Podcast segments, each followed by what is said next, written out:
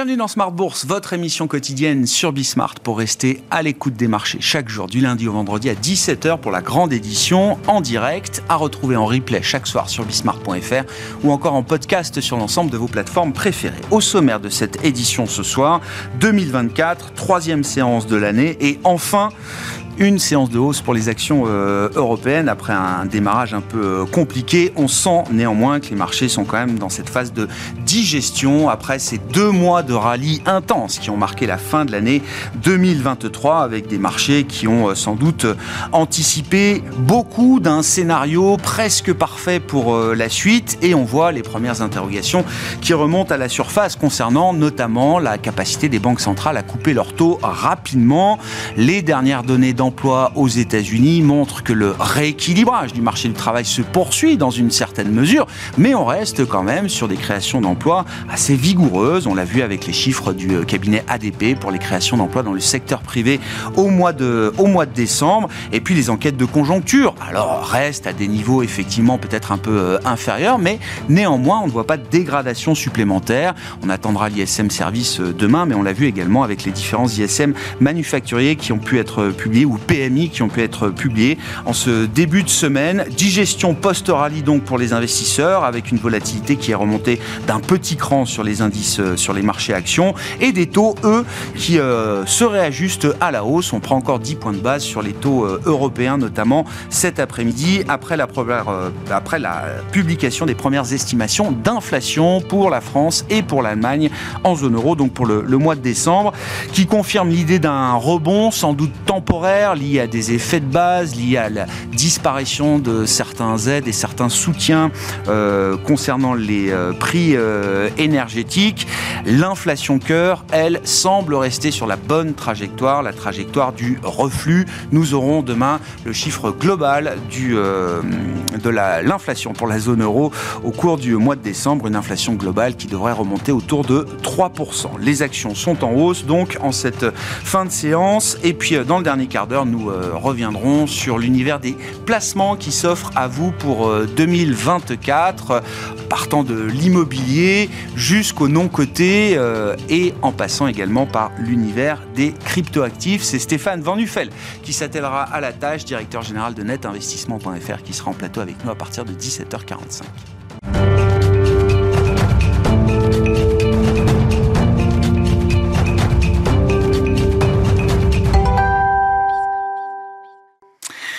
La tendance des marchés, c'est en ouverture de Smartbourg chaque soir et c'est avec Comme du Bois. La bourse de Paris évolue sans tendance en cette troisième séance de l'année. Aux États-Unis, le nombre de créations d'emplois dans le secteur privé est ressorti supérieur aux attentes en décembre, avec 164 000 créations d'emplois le mois dernier contre 101 000 en novembre. Une tendance que l'on retrouve dans les inscriptions hebdomadaires au chômage qui sont retombées à 202 000 la semaine dernière contre 220 000 la semaine précédente. Ces statistiques sèment le doute chez les investisseurs sur le futur calendrier et l'ampleur des baisses de taux de la Fed cette année. En Europe, les statistiques du jour portent sur l'inflation qui augmente de respectivement 4,1% et 3,8% sur un an en France et en Allemagne pour le mois de décembre, en données harmonisées notamment en raison d'effets de base. Du côté des valeurs, le poids lourd Total Énergie apporte son soutien au CAC 40. Son titre gagne près de 2% au cours de la séance, porté par la fermeté des cours du pétrole.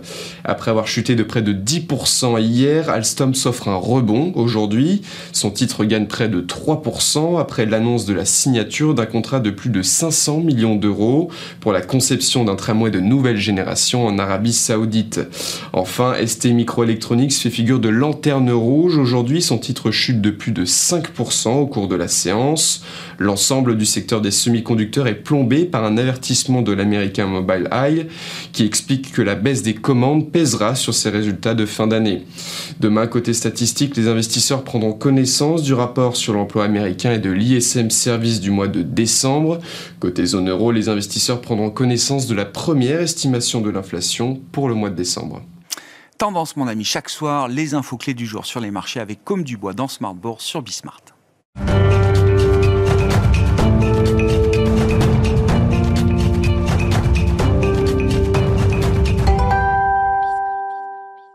Trois invités avec nous chaque soir pour décrypter les mouvements de la planète marché. Ravi de retrouver Malik Hadouk qui est avec nous ce soir. Bonsoir Malik. Bonsoir. Directeur de la gestion diversifiée de CPR Asset Management. Eric Venet nous accompagne également. Bonsoir Eric. Bonsoir Merci d'être là. Directeur de la gestion de Montbleu Finance. Et Xavier Chapard avec nous enfin. Bonsoir Xavier. Bonsoir Grégoire. Merci beaucoup de votre présence. Vous êtes stratégiste chez LBP AM. Xavier, je commence avec vous.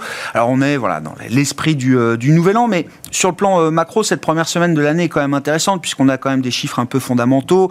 Alors, euh, toute une série de données concernant le marché du travail et l'emploi euh, aux États-Unis. On attend encore le rapport mensuel global pour le marché du travail américain au mois de décembre, mais on a déjà eu un certain nombre de, chiffres concernant les ouvertures de postes, les créations d'emplois privés, etc. Et puis en zone euro, c'est la semaine de l'inflation, on va le dire, avec les premières estimations d'inflation. On a eu les pays clés, France, Allemagne. On aura demain le chiffre global pour l'ensemble de la, zone euro. Est-ce que ces données de part et d'autre de, de l'Atlantique euh, suggèrent qu'on reste sur la bonne trajectoire? C'est-à-dire la trajectoire qu'on a laissée en fin d'année et que les marchés ont massivement acheté au cours des deux derniers mois de l'année, euh, Xavier oui, alors les premières données, euh, selon nous, elles vont dans le bon sens. Elles continuent à soutenir l'idée que peut-être on pourrait arriver à faire un atterrissage en douceur euh, de l'économie. Donc si on regarde aux US, on a un ralentissement de l'emploi, mais qui est assez limité. Donc ça permet de détendre un peu les tensions sur les salaires, tout ça, sans pourtant avoir des destructions d'emplois. Donc ça, pour l'instant, euh, ça va bien. Sur la zone euro, on a un rebond de l'inflation totale à cause des effets de base sur l'énergie, mais l'inflation sous-jacente, elle, a l'air de continuer à à, diminuer mm. euh, graduellement. Donc tout ça, ça va plutôt dans le bon sens. Euh, la question qu'on peut avoir en ce début d'année, c'est par rapport à ce qu'attend le marché, en fait. Et euh, donc pour l'instant, c'est en ligne. Donc le, le marché ne doit pas trop se réajuster. Euh, le risque, c'est qu'à la moindre donnée qui sortent euh, des, euh, de, de, la tendance, que ça soit une inflation un peu plus forte ou une activité qui ralentit un peu plus, euh, dans ces cas-là, là, il y aurait un risque de, euh, de consolidation un peu plus forte. Ouais. C'est pas le cas pour l'instant. Pour l'instant, les données vont plutôt dans le sens. La chose qui fait le plus euh, consolider un peu les marchés cette semaine, c'est euh, les minutes de la Fed euh, qui remettent un peu en cause euh, le discours de Powell qui était très très accommodant en décembre. Bah, oui, donc il y a deux choses. Il y a la réalité fondamentale macroéconomique et la politique monétaire ou l'ajustement de la fonction de réaction de la politique monétaire et d'une banque centrale comme la Fed. Qu'est-ce qu'elle nous dit ces minutes? On, on commente pas toujours les, les minutes. Donc c'est le compte rendu de la de, des de réunions réunion. de politique monétaire, celle qui avait lieu mi-décembre, qui avait donné lieu effectivement à une séance de questions-réponses très dovish de la part de Jérôme Poel. Là, on a l'état des lieux, des discussions et des positions des uns et des autres à l'occasion de ce dernier comité de politique monétaire. Exactement. Et ce qui est très étonnant, c'est que juste après la réunion, pendant la conférence de presse, euh, le patron Jérôme Powell avait dit on a discuté du, du timing et de l'ampleur des baisses de taux à venir. Oui. Et là, quand on lit les minutes, ils en ont pas discuter en fait. Il y a juste que sur leurs prévisions, ils prévoient potentiellement de baisser les taux dans le courant de l'année. Mais ça ne veut pas dire qu'ils se discutent de baisser les taux tout de suite. Ouais. Et donc ça conduit les marchés à un peu se questionner sur est-ce que la Fed va baisser les taux dès mars, ce qui était une quasi-certitude à la fin de l'année dernière d'après les marchés. Et là, on voit que ça peut être un peu plus euh, long à venir, les premières baisses de taux. Nous, on les attend pour le deuxième trimestre de l'année. Donc, ça ne remet pas en cause la tendance de, euh, de vers, la, vers une, ah ouais. des baisses de taux. Mais par contre, ça remet en cause la rapidité. Et c'est un peu pareil pour euh, le, tout le marché en ce moment. C'est que euh, les données vont dans le sens du marché, mais elles ont du mal à surpasser les attentes du marché qui sont ah, déjà très élevées. Je comprends. Et, euh, et on pense voilà, qu'il y a des risques un peu à, à, avoir un scénario qui est déjà un peu trop parfait. Quoi. Mmh. Bon, effectivement, hein, c'est un peu l'idée sur laquelle on était resté fin 2023. On avait un marché qui avait sans doute pricé pour la, la perfection le, le, scénario pour la suite.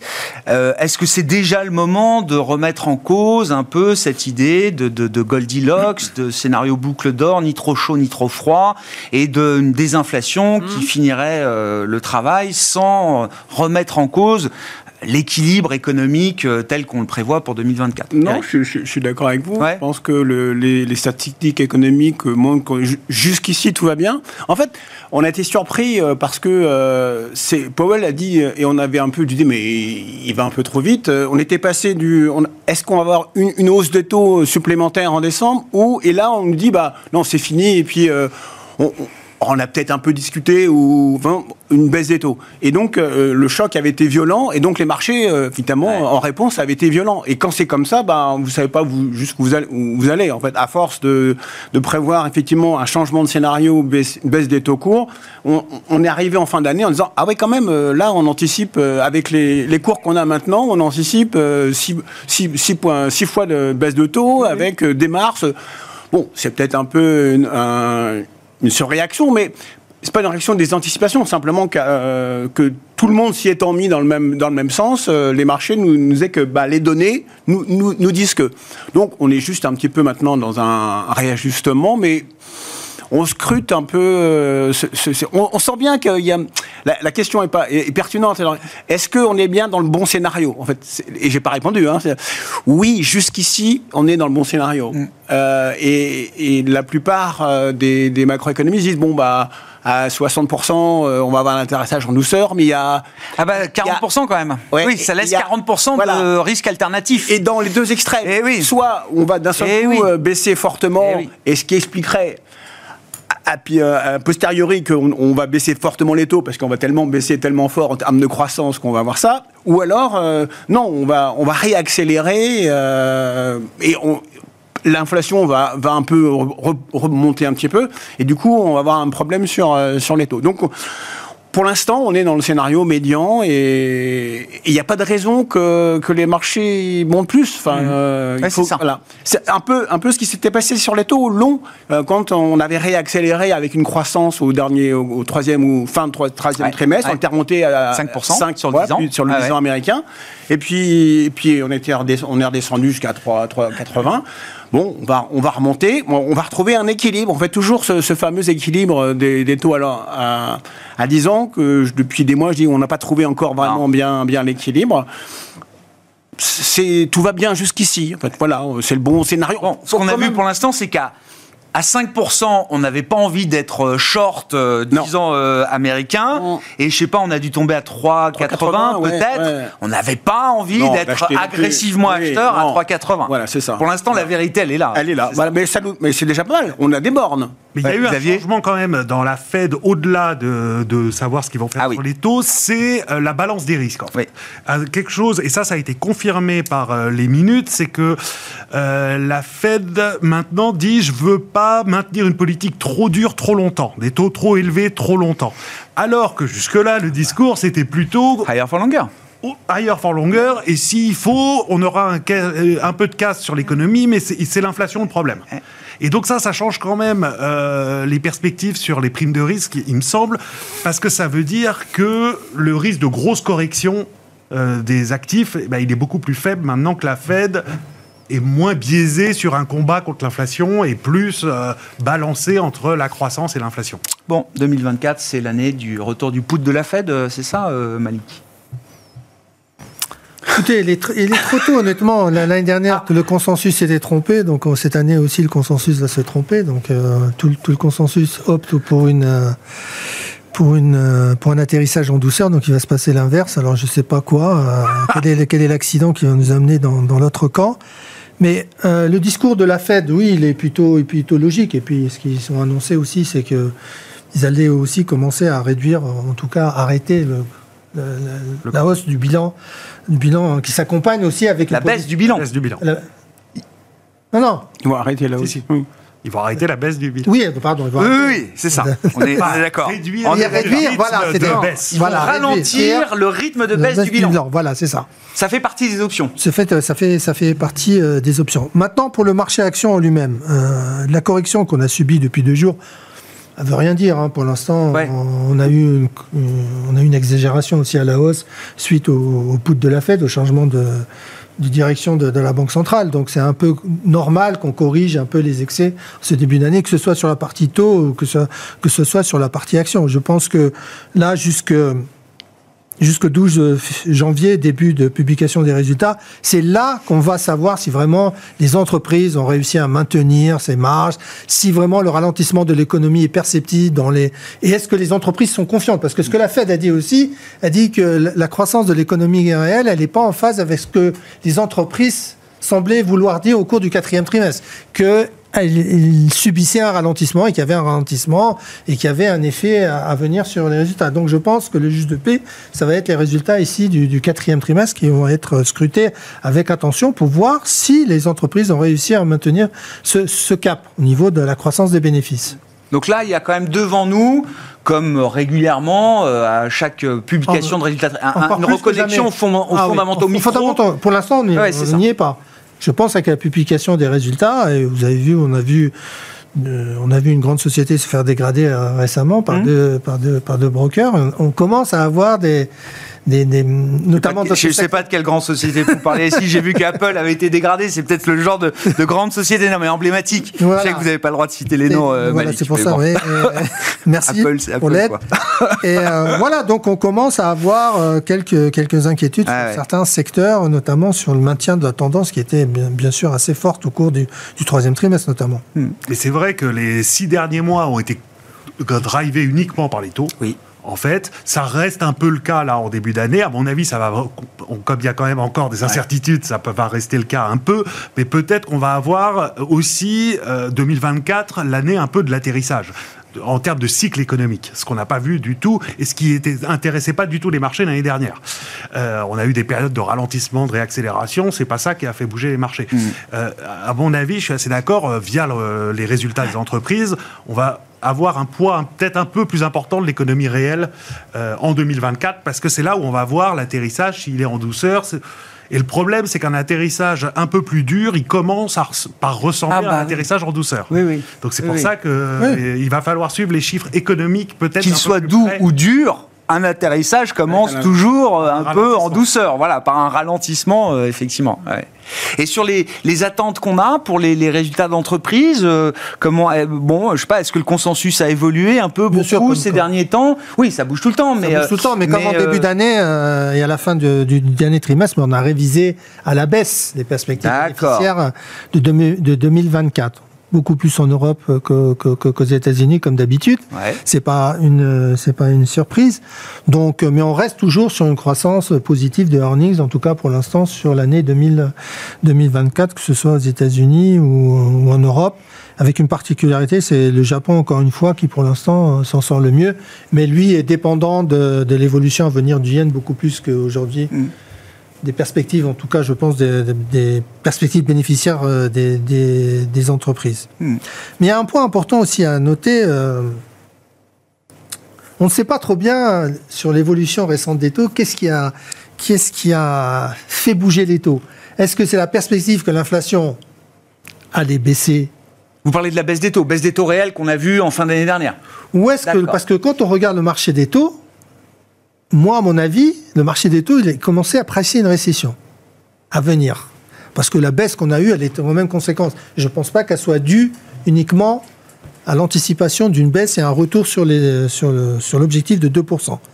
Et c'est là que le marché va peut-être changer d'attitude et qu'il va y avoir il va réanalyser les choses en fait et se dire bah, la récession n'est peut-être pas là en fait et la, et la, et la résilience de l'économie elle est réelle et là on va voir un réajustement des taux.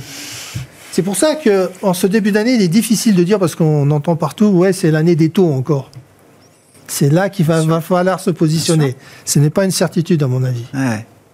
Mais on voit, hein, les taux effectivement remontent. Euh, alors, il y avait aussi cette question de positionnement, hein, il faut le dire. Euh, il y avait un positionnement extrêmement short, euh, short obligataire bah, à la fin du mois d'octobre, hein, c'est ça, quand on avait le 10 ans à, 5%.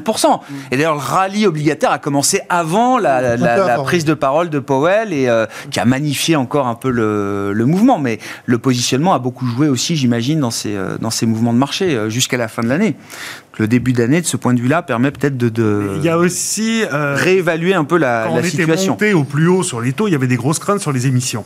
Et ce qui est amusant, c'est que là, euh, maintenant, les taux bougent que en fonction de la Fed. Là, depuis, euh, depuis deux mois. Je voudrais juste rappeler qu'on va quand même avoir des émissions très très importantes que aux États-Unis deux fois plus importantes cette année que l'année dernière en zone euro aussi importantes que l'année dernière ce qui était déjà un plus haut depuis dix ans et donc sur la partie longue des taux, il faut regarder bien sûr ce que fait la Fed, la BCE et tout ça, mais euh, garder en tête qu'il faut que le marché absorbe beaucoup beaucoup de dettes publiques.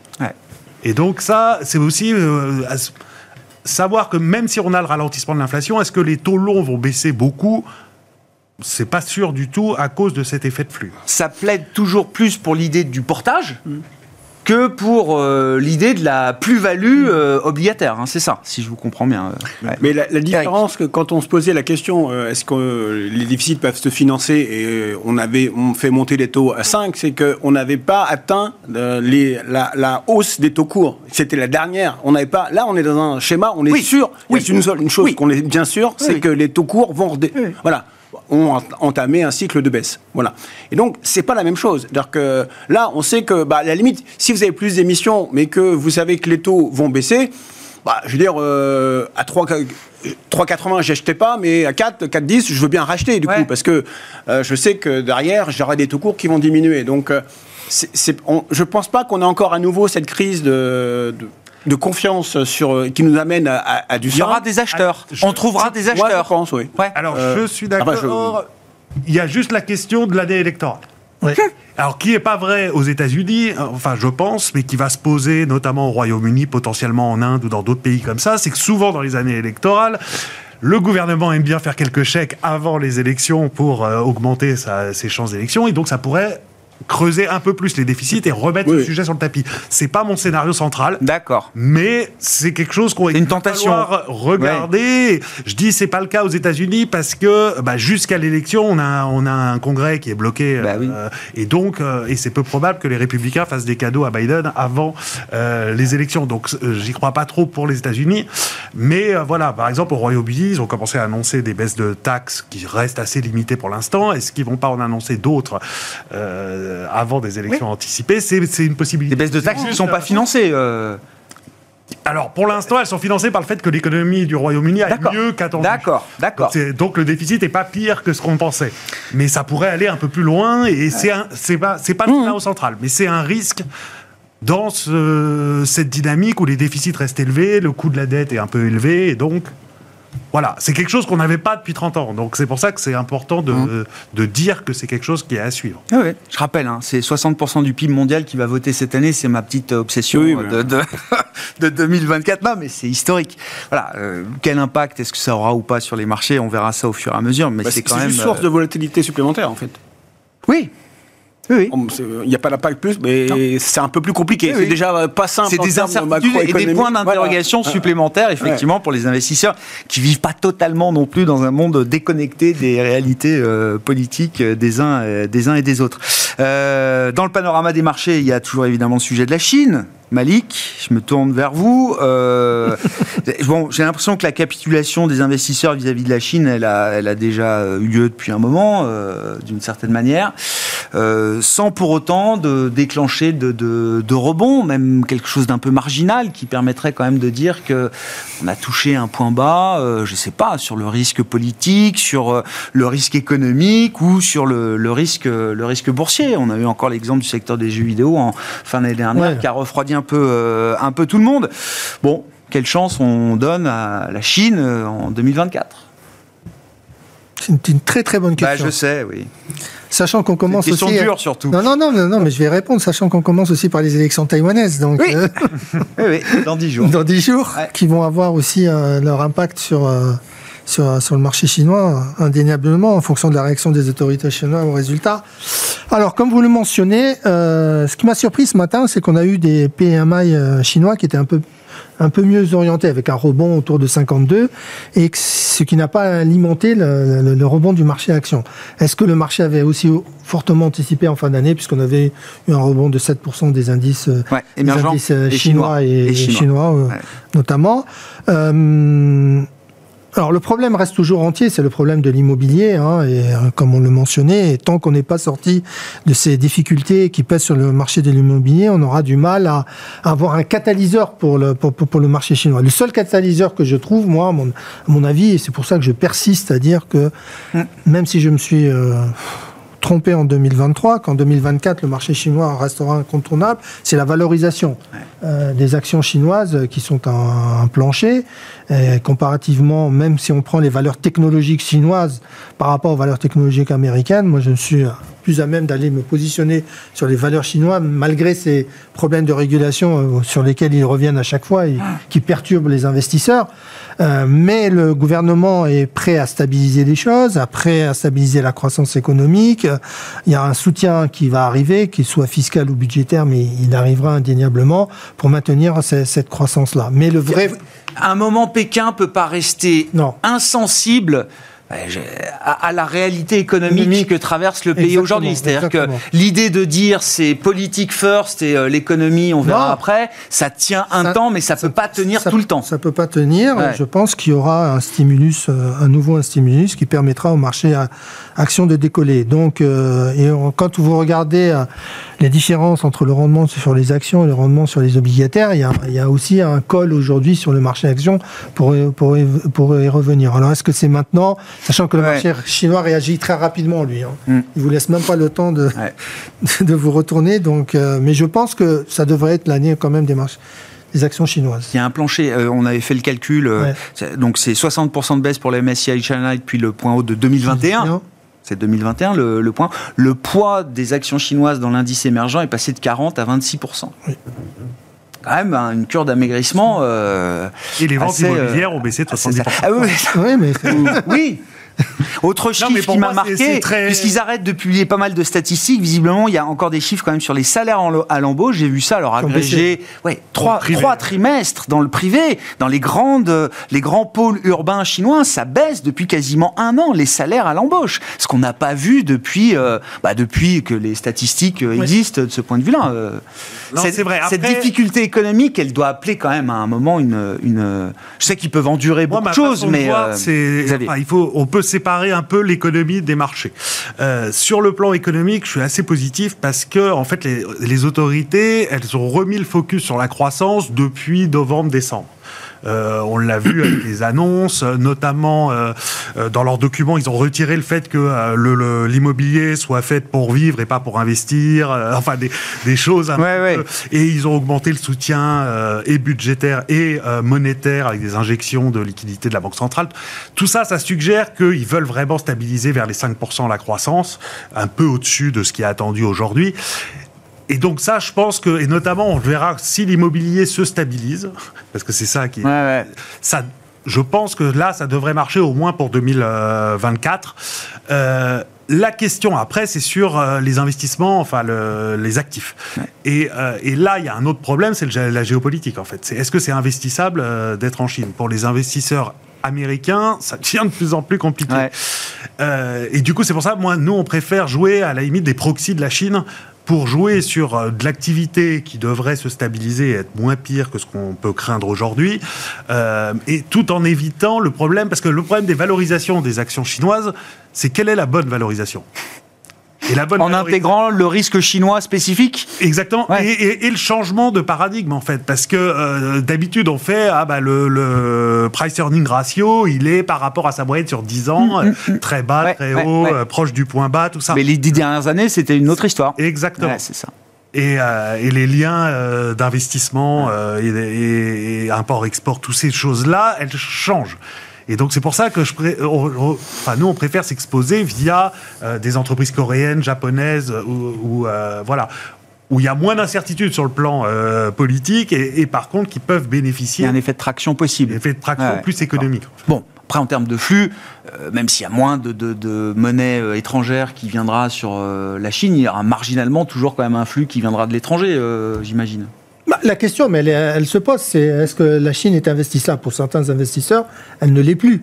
Mais c'est la deuxième économie du monde et on ne peut pas mettre de côté, euh, je pense, une deuxième, et quoi, économie non, mais, du monde. Petite parenthèse, c'est quoi C'est le client qui décide ça? C'est au client de décider si euh, mon gestionnaire d'actifs a le droit ou non d'aller investir euh, en Chine. Non, mais il y a le gestionnaire d'actifs qui déjà prend la décision et considère que euh, l'univers est investissable ou pas pour des raisons que, l'on connaît, ah que l'on connaît tous. On parlait des, des Américains, oui, avec toutes les avec toutes les pressions qu'ils mettent. Oui, c'est ça.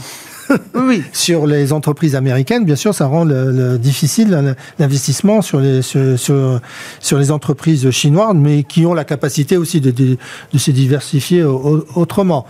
Le seul problème, je suis d'accord que un rebond de la croissance économique chinoise, bien sûr, va, hum, va peser positivement sur les, sur les économies de la région. Mais on a vu que la région en elle-même, ex-Chine, les indices ça a déjà beaucoup monté Ça a déjà, oui, beaucoup monté. Non. Déjà bien progressé. voilà. Donc euh, c'est pour ça que l'écart de valorisation. et puis c'est vrai, on va me dire c'est quoi la valorisation du marché chinois? Alors prenons le marché de Hong Kong. Hors Chine, hors, euh, valeur même s'il fait partie de la Chine. Là aussi, vous avez des niveaux de valorisation qu'on n'a jamais atteints depuis, euh, depuis une dizaine d'années.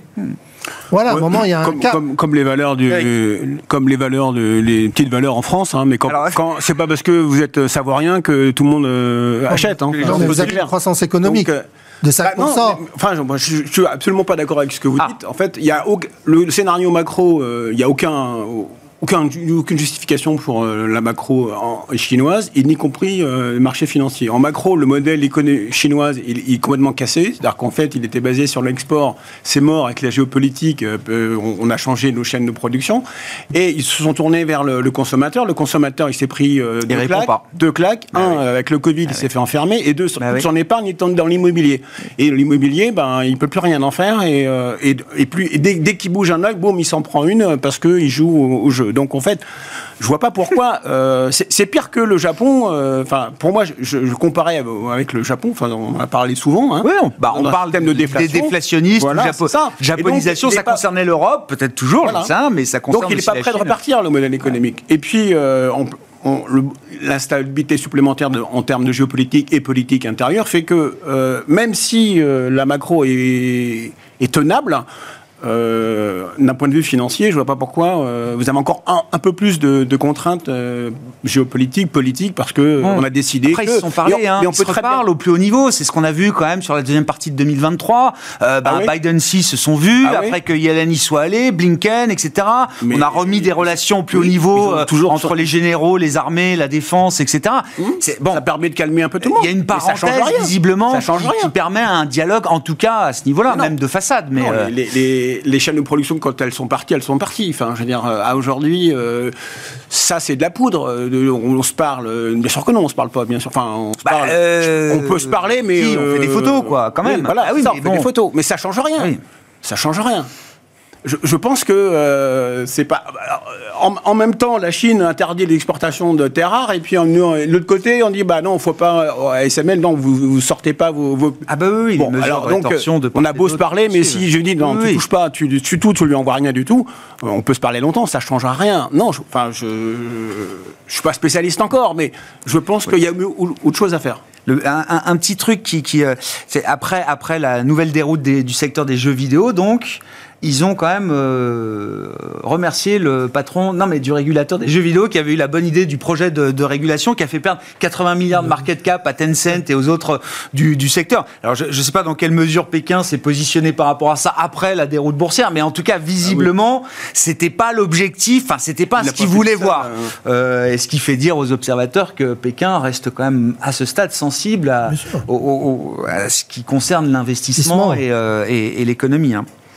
Qu'est-ce qu'on peut dire de la zone euro euh, au milieu de tout ça, puisqu'on fait un tour d'horizon un peu des, enjeux 2024 euh, bah, La surprise, elle peut venir de là. Alors voilà. Parce qu'on joue, on joue le jeu des surprises. Ça ah, bien. la surprise peut être positive. Hein oui, oui, non, bien sûr. Positive. Sans la Chine, non. Bah, la, Chine, la surprise. Euh, Sans la Chine, non, mais oui, mais. Donc pour qu'il y ait des bonnes surprises en zone euro, il faut qu'il y ait des bonnes surprises en Chine. Non, non, non. Mais bah si, avec l'économie allemande, indéniablement. Ah oui, non, je, parlais de la bonne surprise chinoise parce qu'elle n'a rien fait jusqu'à maintenant ah. et que la bonne surprise financière pourrait venir de la Chine. Je, je disais, je me suis mal exprimé. Et donc peut-être dans le même scénario, puisqu'on n'attend rien de l'Europe, peut-être la bonne surprise, c'est que l'Europe euh, finalement pourrait revenir euh, un peu plus attractive. Pour quelle raison euh le, même, le même, que pour la Chine. C'est-à-dire que, parce que la défiance est telle vis-à-vis de l'Europe. Oui, la défiance est telle que Bon, euh, pourquoi pas le. Non, mais enfin, je. Non, non, mais, je, mais moi, je, je, considère qu'il y a toujours un réservoir potentiel de bonnes surprises en zone euro, alors qu'il y a parfois un réservoir qui s'exprime pas ou qui reste, hmm. qui reste inexploité, euh, malheureusement. Mais il y a quand même, sur le plan économique, bah, des, des, forces positives. Ah quoi. Je, le dis aussi comme ça. sur le plan euh, économique, ce qui est quand même intéressant de noter, c'est que ça fait un an, un peu plus d'un an qu'on stagne. Qu'on est à zéro. On est à zéro et l'emploi continue à croître. Bah ouais.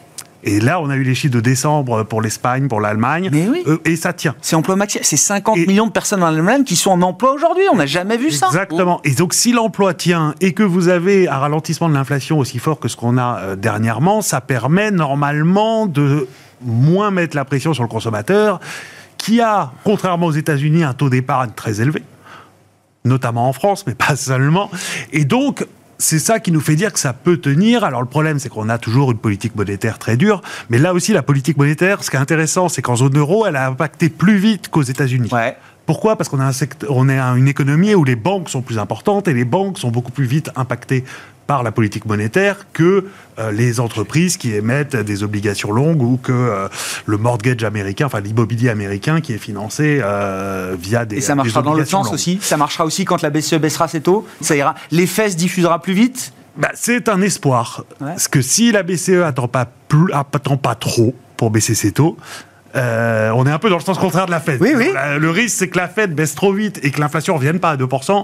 Moi, pour moi, en zone euro, le risque, c'est que la BCE ne baisse pas assez vite et du coup fasse une, euh, récession euh, ou, continuer la stagnation trop, plus longtemps alors que ce n'est pas nécessaire. Et en même temps, plus la Fed baissera tardivement ses taux, plus la BCE sera tentée de pas trop prendre d'avance par rapport à la Réserve fédérale américaine, c'est ça C'est vrai aussi, sauf que je pense qu'ils sont un peu plus indépendants que dans les cycles passés. En fait, depuis Draghi, depuis 2015, 14, 15, on a vu que la BCE était capable de se euh, de diverger euh, par rapport à la Fed, ce qu'elle faisait pas du tout par le passé. Donc mais c'est vrai, hein, ça joue, euh, ça, joue quand même, ça joue sur les taux longs européens quand les taux longs américains bougent, tout ça. Mais disons que et voilà, le consensus, il attend une croissance de 0,5% cette année à la zone euro. C'est battable? Moi, je trouve que c'est raisonnable ah et c'est battable si on a des bonnes surprises. Alors, il ne faut pas qu'on ait une remontée du prix du pétrole. Euh, ah bah nous, on est étant plus ouvert et euh, effectivement euh, pas producteur de pétrole, on est beaucoup plus soumis à des chocs extérieurs. Il y a toujours des risques, mais je dis s'il y a un endroit où c'est battable, le consensus cette année, c'est c'est sur la zone. Juste au passage, là, puisqu'on parle de, du pétrole, mais de, l'offre, le, le, cas mer Rouge, là, ça, ça, fait quand même plusieurs semaines que ça dure, tout le monde regarde ça. Regarde les cours du pétrole, il n'y a pas d'envolée majeure euh, non plus, mais est-ce que ça remet euh, l'idée d'un choc d'offres euh, qui se traduirait de manière macroéconomique à un moment sur le devant de la scène ou pour l'instant Ça, j'y crois pas. D'accord. Le risque pour moi, il est sur l'Iran. Oui et du coup le bah, pétrole euh, et, et, le gaz, enfin si l'Iran bouge. C'est plus le détroit d'Ormuz que la, mer Rouge pour vous. Exactement. Le détroit d'Ormuz ou euh, un impact sur la, les capacités de production de l'Arabie Saoudite si l'Iran s'amuse, comme elle a pu déjà le faire par le passé, euh, à envoyer quelques drones. Ça, ça aurait un impact. Le, la mer Rouge, le truc, c'est que ça augmente un peu les délais parce qu'il faut faire le tour de l'Afrique, mais en termes financiers, de coûts et tout ça, c'est pas un choc. On regarde du nombre de qu'on porte sur un porte-conteneur. Oui, Pourtant, les frais maritimes euh, commencent à remonter. Ont monté fortement, et même certaines entreprises ont doublé, doublé le prix. Ouais. CMA, CGM a annoncé son doublement. Ouais. donc ça, ça va avoir des impacts micro, au moins sectoriels, microéconomiques. Des, des impacts micro-sectoriels très importants, oui, bien entendu. Hein. Puis ça peut avoir un effet inflationniste. Hein à terme. Si, si bah, c'est la question. Si, la, si, si, si, la, si les problèmes perdurent, euh, la, durée, euh, la, durée compte dans ce genre d'affaires euh, de, de point Je crois que c'est 60 jours de plus pour pouvoir Possible, oui. contourner. Je crois que c'était en moyenne 60 jours de plus. Hein, sur les statistiques que j'avais lues. Mm. Donc ça, c'est un élément aussi qui, peut, qui, peut, qui peut inquiéter. Hein. En plus, vous avez les prix du pétrole pour l'instant qui sont assez assez calmes, hein, on, dira, malgré les, les, dernières, les dernières tensions. Donc ça, c'est quelque chose de plutôt positif. Et pour finir sur l'Europe, si côté macro, on, peut avoir des, des, comment dire, des, surprises positives. Oui. Mais côté micro, c'est un peu plus délicat par contre. Euh, pourquoi Parce que quand on regarde l'évolution des marges des entreprises, c'est la seule zone qui a connu une baisse des marges sur l'année 2000. 2023. Toutes les autres zones, les entreprises ont réussi à, augmenter leurs marges et la zone euro, c'est la seule. Alors, est-ce que c'est dû à l'impact des hausses salariales qui ont été un peu plus mm. euh, importantes en, zone euro récemment? Mais ça montre qu'elles n'arrivent pas à piloter comme le font les entreprises américaines, qui sont beaucoup plus fortes ah bah à maîtriser. Il n'y a pas la même productivité en Europe, aux États-Unis. Hein. Ah Mais il y a surtout un manque de pilotage. C'est-à-dire que pour moi, c'est aussi qu'on a oh. plus avancé dans l'ajustement. En fait, c'est que euh, le fait qu'on est stagné depuis un an, tout ça fait que les pressions euh, inflationnistes domestiques ont commencé à baisser en zone euro. Ce n'était pas vraiment le cas encore aux, États-Unis. Et c'est pour ça que moi je pense qu'on peut avoir une inflation qui revient vers les 2% avant la fin de l'année, dans la seconde partie de l'année en zone euro.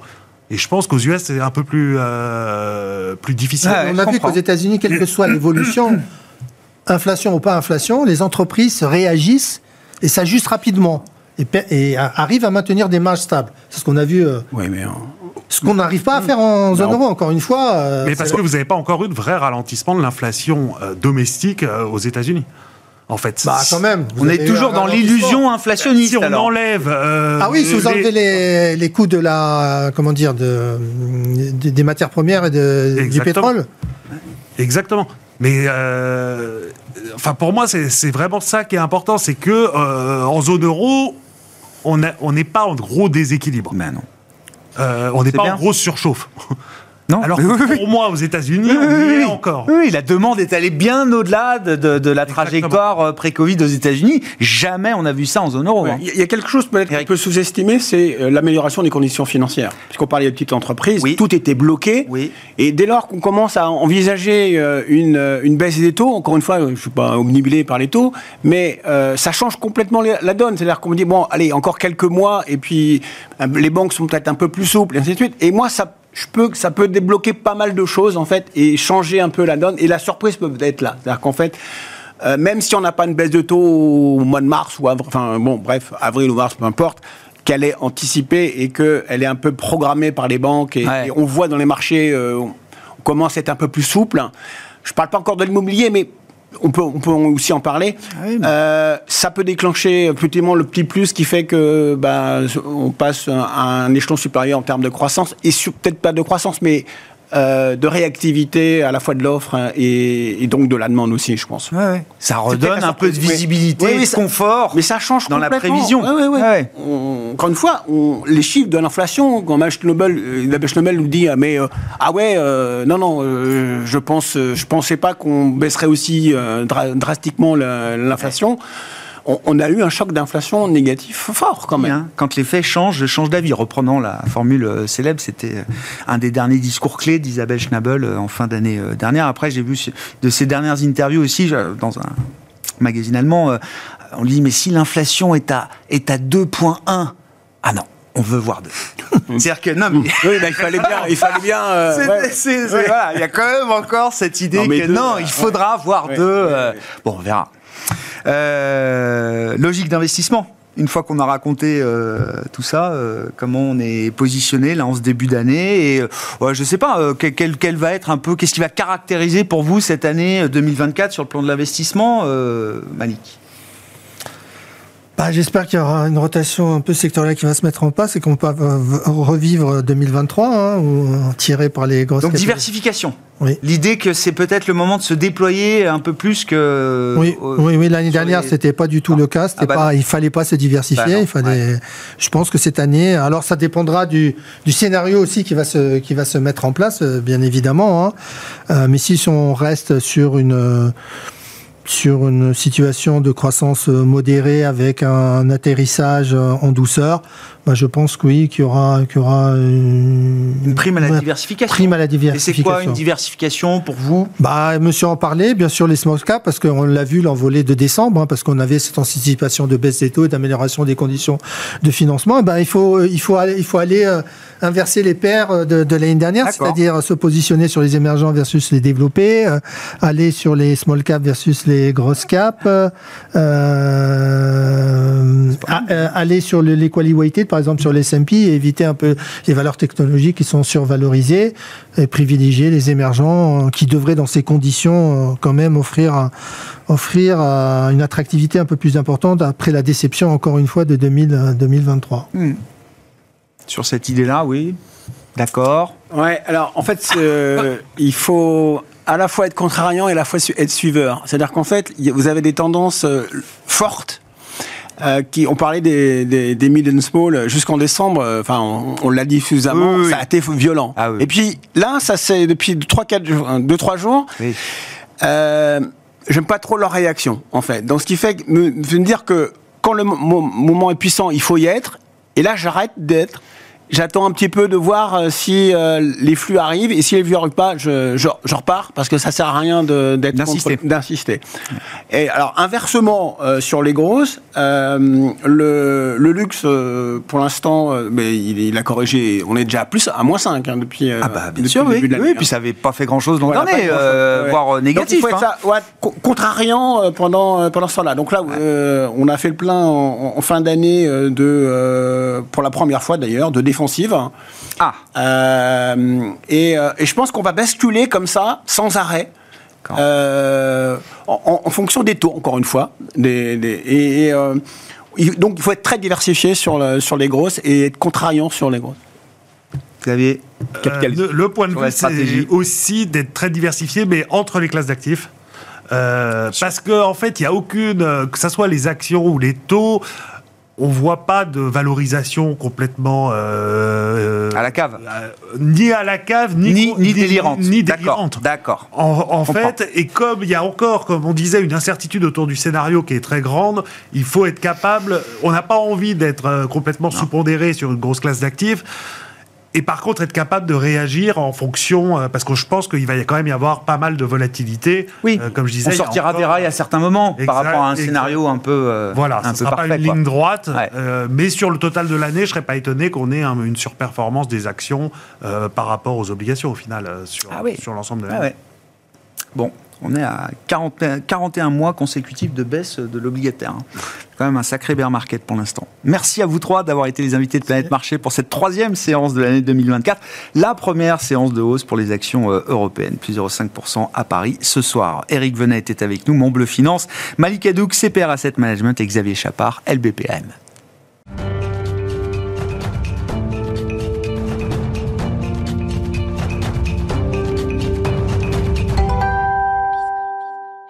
Dernier quart d'heure de Smartbourg chaque soir, c'est le quart d'heure thématique. Le thème ce soir, c'est celui des placements et de l'univers des placements pour 2024 euh, qui semble le plus approprié selon l'analyse de Stéphane Vandufel à mes côtés en plateau. Bonsoir Stéphane. Bonsoir. Merci beaucoup d'être là, directeur général de netinvestissement.fr. Oui, l'idée était de faire un, tour d'horizon. Alors on sera pas on sera pas exhaustif euh, évidemment, mais bon, quand on parle placement, il faut commencer par euh, l'immobilier avec toutes les difficultés qu'on suit, qu'on commente, qu'on analyse ici euh, jour après jour. Si on se projette sur 2024 et je me mets dans la peau de quelqu'un qui a des liquidités, parce que c'est quand même ça la question. Ceux qui sont cash, qui sont liquides aujourd'hui, évidemment, sont peut-être un peu tentés de se dire que c'est un marché d'acheteurs et que c'est peut-être le moment de commencer à mettre des petits tickets euh, ici et là en 2024. Est-ce que ça paraît être euh, approprié, une bonne idée Évidemment, de toute façon, l'immobilier, Grégoire, reste le placement préféré des Français parce que c'est tangible et palpable et que même quand c'est secoué, euh, évidemment, comme c'est un placement qui par essence même, c'est dans le mot, reste normalement peu mouvant et donc, il y a une notion de temps très longue. Logiquement, il y a toujours un bon moment pour rentrer dans l'immobilier. Il y a une phrase d'un tycoon canadien qui dit il ne faut pas attendre pour investir dans l'immobilier, il faut investir dans l'immobilier et attendre. Là, on ouvre une porte qui est, euh, ouverte depuis 20 ans, mais c'est d'une logique implacable que les Français ont un peu oublié les dix dernières années, parce qu'un marché de taux très particulier, très très bas, des prix qui ont beau évoluer comme vous êtes solvable, bah vous y allez. Et donc on a oublié ça. Et les gens de ma génération, qui ont plus de 40 ans, eux, ils se rappellent hein, des taux à 4, à 5, et le marché était parfaitement fluide. Là, aujourd'hui, évidemment, je pense que quelqu'un qui a toujours une capacité d'emprunt, Grégoire, peut encore faire de l'immobilier, il a tout intérêt à le faire. Évidemment, celui qui est cash, c'est encore plus simple. Maintenant, il faut choisir dans quoi Oui. Voilà. Il n'y a pas un immobilier. Il y a des immobiliers, bah, des manières d'investir, etc. Et dans l'immobilier, déjà, il y a l'immobilier physique, l'immobilier direct, celui euh, dont on parle le plus courant, euh, la résidence principale, la résidence secondaire, le locatif, Airbnb, etc., qui parle le plus aux Français. Après, évidemment, il y a la pire papier, le private equity immobilier, mais là, déjà, on financiarise un peu les choses. Donc, ça complique un peu les choses dans la compréhension. Si on reste sur l'immobilier direct, il y a, il y a en 2024, évidemment, énormément d'opportunités. Il faut avoir les moyens, il faut être solvable. Parce que là, en ce moment, il y a un vrai plateau, et je pense que c'est ça qui est un peu incompréhensif pour les spécialistes de l'immobilier que je rencontre, et dont j'espère faire un peu partie après 20 ans. C'est qu'aujourd'hui, vous avez une crise de taux bancaire au départ. La crise immobilière, elle n'existe pas. Vous n'avez pas un moins 15, moins 20 sur les prix. Donc, en fait, il n'y a pas de crack immobilier du tout. les taux bancaires ont été tellement brutaux qu'il y a cette réaction fondamentale qui est très nouvelle c'est qu'il y a un plateau où il y a une sclérose de la demande avec des gens qui sont moins solvables, puisque les taux ont augmenté, ça a éliminé les emprunteurs. Et de l'autre côté, bah, les Français, ils veulent plus vendre, parce qu'ils se disent sinon les prix vont baisser, et on commence à avoir des négociations, mais des pseudo-négociations. C'est une crise des transactions. Ben en fait, on a les deux. En fait, c'est ça qui est fou, c'est qu'il y a une crise de l'offre, une crise de la demande, et donc on a un plateau de plusieurs mois. Et là, je pense que les pouvoirs publics sont un peu désarmés, parce qu'en général, on a l'une ou l'autre. Voilà, c'est soit la demande qui s'écroule, soit l'offre, et on utilise comme ça des moyens de relancer. Là, pour l'instant, c'est flat. Donc, L'opportuniste qui arrive, avec une capacité d'emprunt, une grosse tranche d'imposition pour faire des dispositifs de défiscalisation intéressants, ou des gens qui viennent avec du cash pour faire du meublé, pour acheter des nues propriétés, euh, des choses comme ça qui permettent à la fois de défiscaliser, mais aussi d'acheter de l'acquisition, d'acheter de l'immobilier un peu fin de programme ou fin de stock, ou alors celui qui se projette vraiment. Je pense à Pinel Plus dans 12 ans minimum, ou dans du réhabilité ancien voyez les fameuses euh, passoires thermiques qui passent en déficit foncier en doublant le plafond du déficit foncier si il est EFG. Donc en fait, toutes ces choses-là, forcément, celui qui va s'intéresser, il a énormément de choses à faire en immobilier.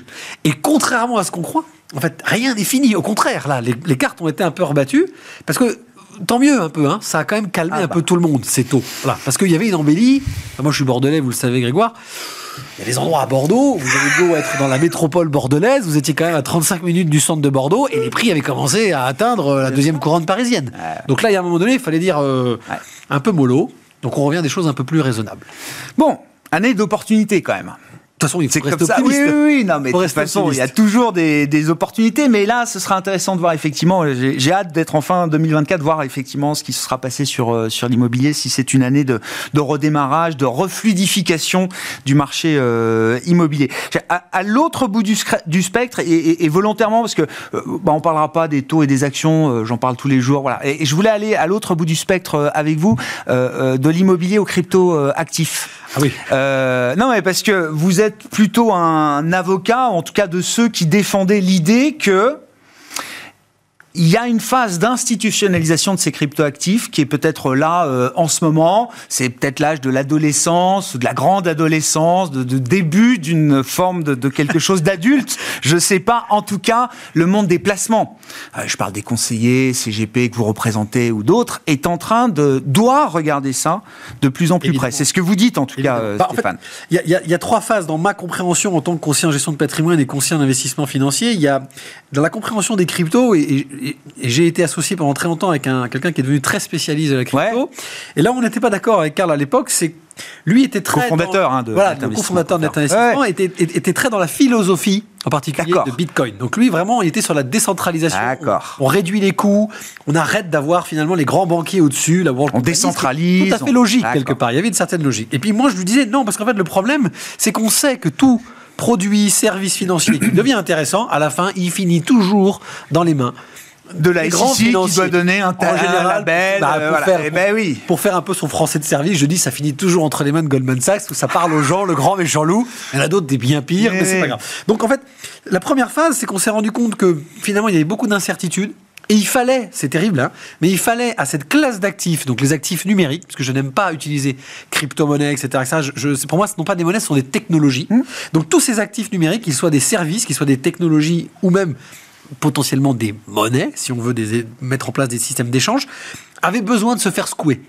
Et en fait, ce qui est très intéressant, Grégoire, et c'est pour ça qu'aujourd'hui, ça s'institutionnalise. Mmh. Et ça s'institutionnalise aux banques centrales, hein, qui commencent à regarder l'euro numérique, le dollar numérique, le, yuan numérique. Demain, je vous donne en mille le peso numérique mmh. argentin, c'est sûr et certain.